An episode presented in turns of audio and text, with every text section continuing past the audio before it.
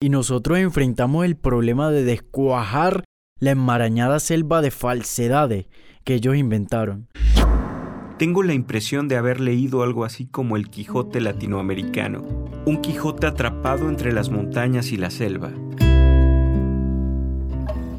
Hoy tendemos un puente imaginario entre México y Colombia para escuchar las palabras de un escritor que no necesita presentación, porque ya su nombre ha estado comparado con el de Cervantes y ya sus libros han estado puestos a la altura del Quijote.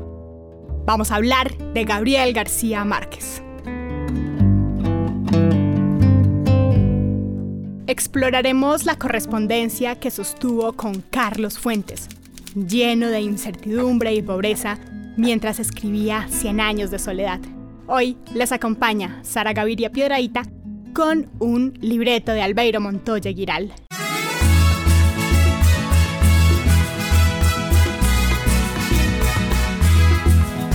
García Márquez había llegado a vivir a Ciudad de México el 2 de julio de 1961, el mismo día en que Ernest Hemingway se quitaba la vida. Pero el primer contacto con México, según contaría después el escritor, se lo dio cuánto tiempo después Álvaro Mutis. Le iba a recomendar una lectura sin igual. Pedro Páramo, García Márquez, dijo que sintió al leer esta novela una revelación parecida a la que tuvo cuando era un joven estudiante de Derecho en la glacial Bogotá, tan diferente a su cálida Aracataca, y leyó La Metamorfosis de Kafka. Quería ser un escritor, quería crear mundos donde un insecto puede tener un papel importante en la realidad. Deseaba ser un poeta del paisaje, un fotógrafo del interior del ser humano. Sin embargo, a pesar de haber publicado algunos cuentos en suplementos literarios y periódicos prestigiosos de Colombia, y de haber escrito algunas novelas memorables, su historia era la del fracaso. La hojarasca, su primera novela, no se había vendido. Publicada en una imprenta humilde en la calle 13 en Bogotá. Había decepcionado a su novato y joven editor. Y había avergonzado a los amigos que confiaron en él cuando le animaron a publicarla y había escandalizado a los libreros que la tuvieron en sus vitrinas. El autor la envió a grandes y medianas editoriales y solo recibió silencio como respuesta. Contaba que la guardaba en la guantera del carro y se la regalaba a quien se le atravesara en el camino, porque no sabía qué hacer con tantos ejemplares de su libro. Y es que la historia no era mala, pero consistía en sí misma en una antigua moderna, caribeña, transfigurada en un médico liberal de Macondo que queda insepulto en un pueblo de conservadores. Y que de hecho es la primera vez que aparece así Aracataca en su obra, eh, nombrada como Macondo. Nadie, entonces, quería leer la realidad en la literatura. Nadie quería leer en los libros, al parecer, lo que la prensa ya decía.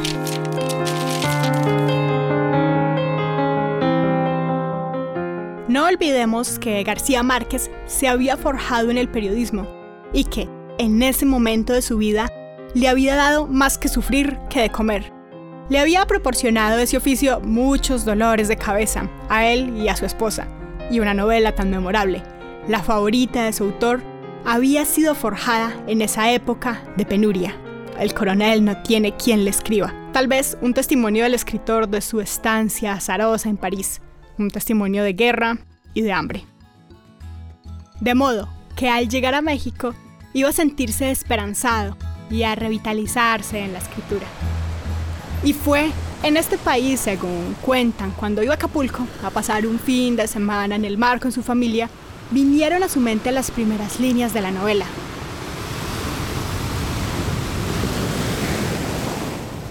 Muchos años después, frente al pelotón de fusilamiento, el coronel Aureliano Buendía había de recordar aquella tarde remota en que su padre lo llevó a conocer el hielo.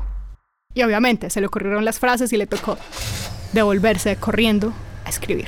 El 30 de julio de 1966, al sentir García Márquez que había acabado de escribir su novela, quiso contárselo a Carlos Fuentes, su amigo, quien vivía en París. Escuchamos la carta a continuación en la voz de Víctor Beltrán. 12 de julio de 1967. He aquí la noticia. Se acabó 100 años de soledad. Pulo los últimos capítulos con unas dificultades de información más o menos tremendas. Hoy necesito saber cuáles eran los métodos medievales de matar cucaracha. Encontrar a alguien que me traduzca un diálogo al papiamento y unas 20 exquisiteces más.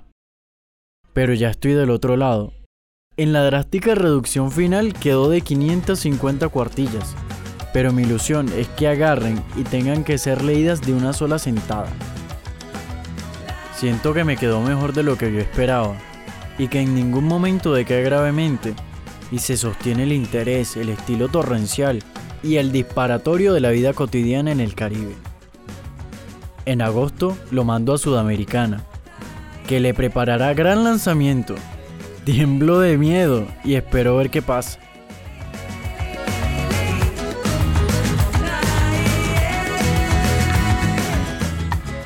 Unos meses antes, en octubre de 1965, el entonces abrumado y endeudado escritor colombiano le había escrito a Fuentes que no encontraba otra manera de celebrar su primera mitad de la novela terminada que respondiéndole las cartas, pues todo su tiempo lo dedicaba a escribir.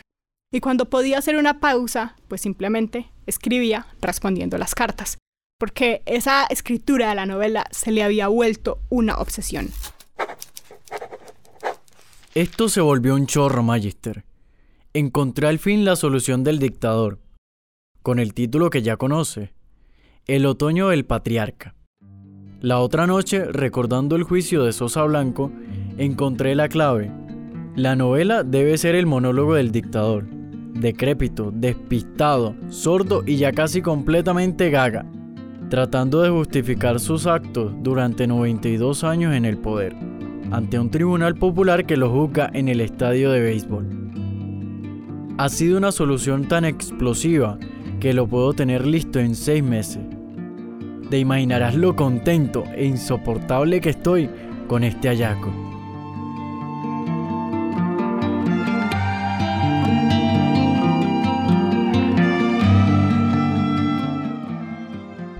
Baúl de Cartas Podcast, hoy escuchando las cartas entre Carlos Fuentes y García Márquez. Este es un programa que va narrando cómo se va construyendo 100 años de soledad y creo que puede ser interesante o inspirador si estás trabajando en un proyecto que crees que puede llegar a ser grande o si estás escribiendo una novela, un cuento o escribiendo alguna otra obra. Este programa es el programa número 4 en la cuenta regresiva de los últimos capítulos de Baúl de Cartas Podcast.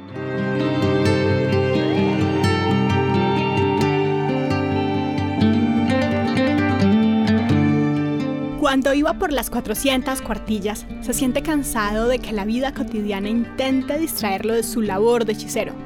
Su compañera, Mercedes, le cuenta que están debiendo 21 mil pesos mexicanos, pero 21 mil pesos mexicanos del 66.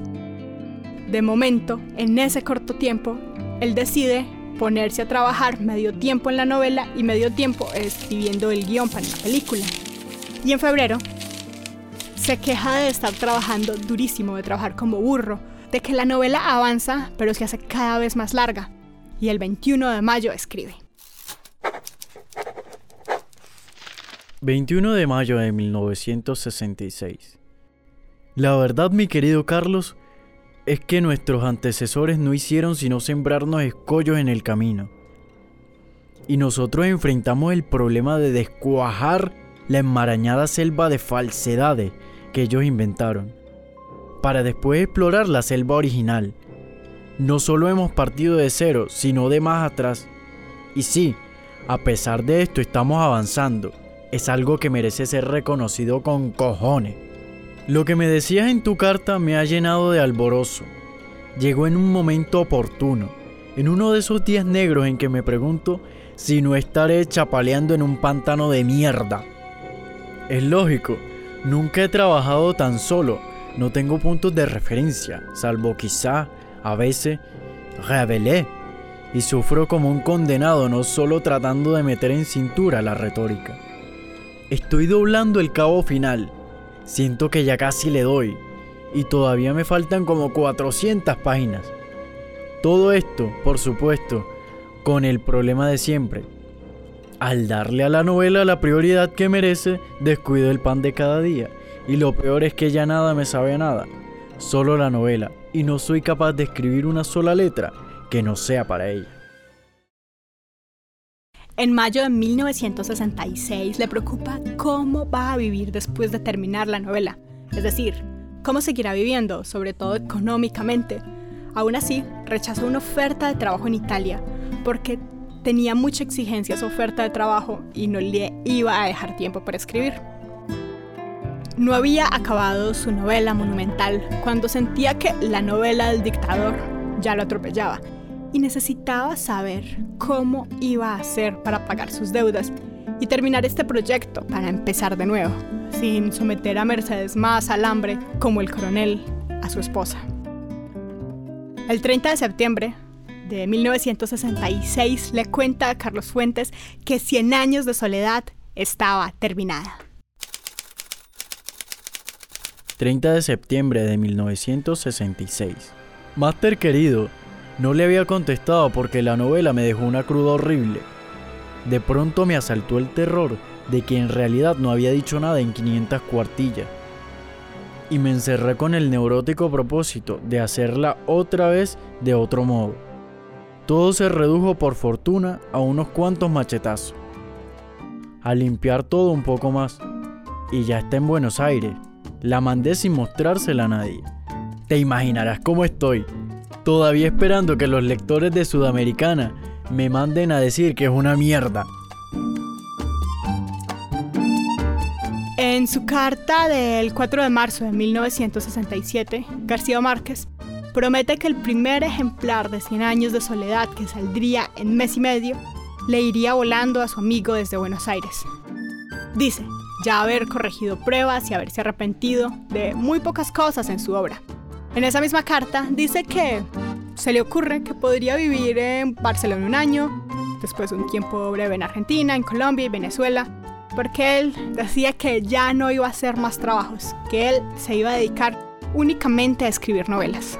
Y agrega el 5 de junio, el mismo día que su novela estaba llegando a las librerías de Buenos Aires.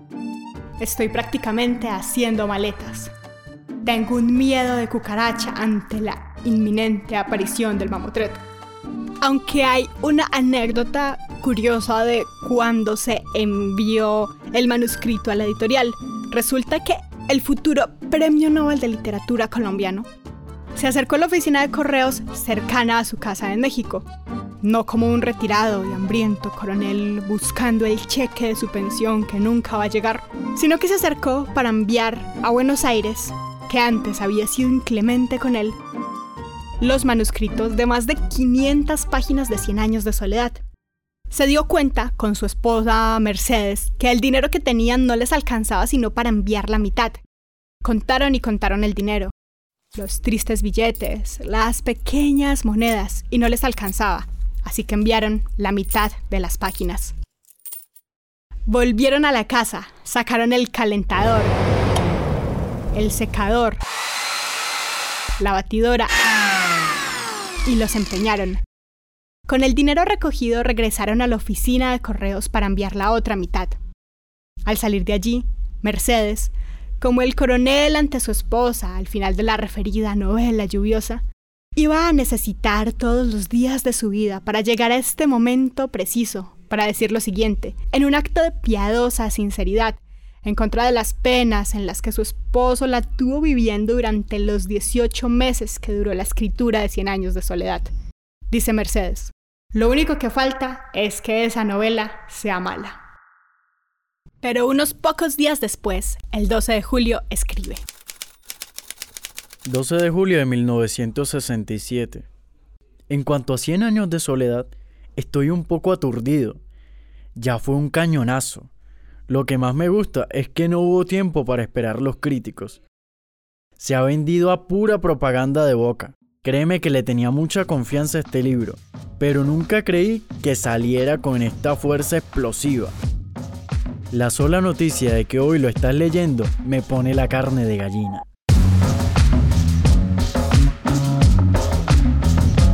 La respuesta de Carlos Fuentes ante esa apoteosis no tardó. No faltaban los apelativos homenajeantes ni las expresiones de respeto y admiración. Lo llamaba maestro y arcángel. Cien años de soledad es una obra maestra, decía. El escritor mexicano admite quedar deslumbrado y no haber leído nada mejor hasta el momento. Y admite que además, para encontrar a alguien externo que pudiera entenderle verdaderamente lo que estaba sintiendo, tuvo que escribirle a Julio Cortázar. Acabo de leer Cien años de soledad y siento que he pasado una de las experiencias literarias más entrañables que recuerdo. Tengo la impresión de haber leído algo así como el Quijote latinoamericano, un Quijote atrapado entre las montañas y la selva, sin campos que recorrer. Un Quijote enclaustrado que por ello tiene que inventar el universo a partir de sus cuatro paredes derruidas.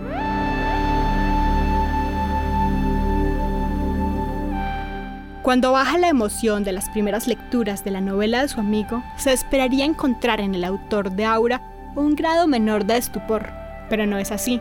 El asombro no rebaja, como se puede ver en la última carta que le dirigió a García Márquez, y que, como la demás correspondencia entre ambos, no fuera develada hasta después de la muerte de los dos.